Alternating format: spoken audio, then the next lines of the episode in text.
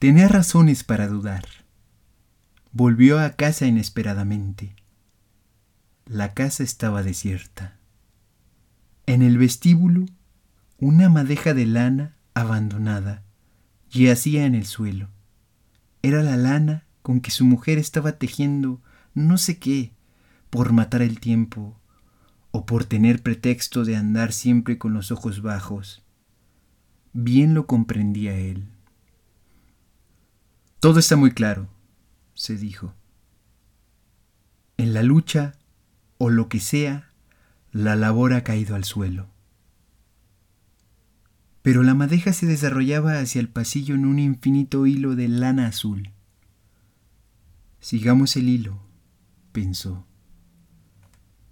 Por el hilo se saca el ovillo, y saltándole el corazón, empuñó el revólver. El hilo azul corría por el pasillo, entraba en el comedor, salía después por la otra puerta. Y él lo seguía de puntillas, anhelante, guiado en aquel laberinto de dudas y pasiones por el hilo azul. En su conciencia había una sombra impenetrable, cortada por un hilo azul infinito. El hilo seguía su camino misterioso.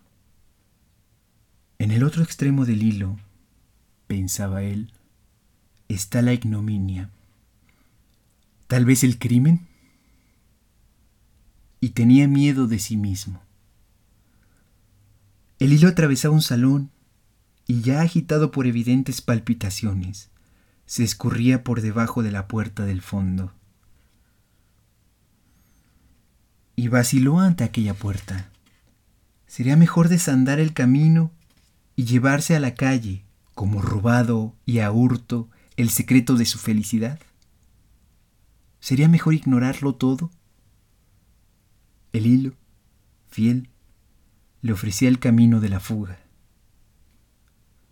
Al fin, haciendo un esfuerzo de serenidad, Seguro de que el revólver no se dispararía solo en su mano crispada, abrió la puerta. Hecho una bailarina rusa en un verdadero océano de lana azul, sobre el tapiz de la alcoba, luchando con manos y patas, el gato, un precioso gato blanco, verdadera nube de candor, se revolcaba gozoso. Junto al gato, en el sillón habitual, sin una sonrisa, inmóvil. Ella siempre enigmática, lo contemplaba, sin verlo.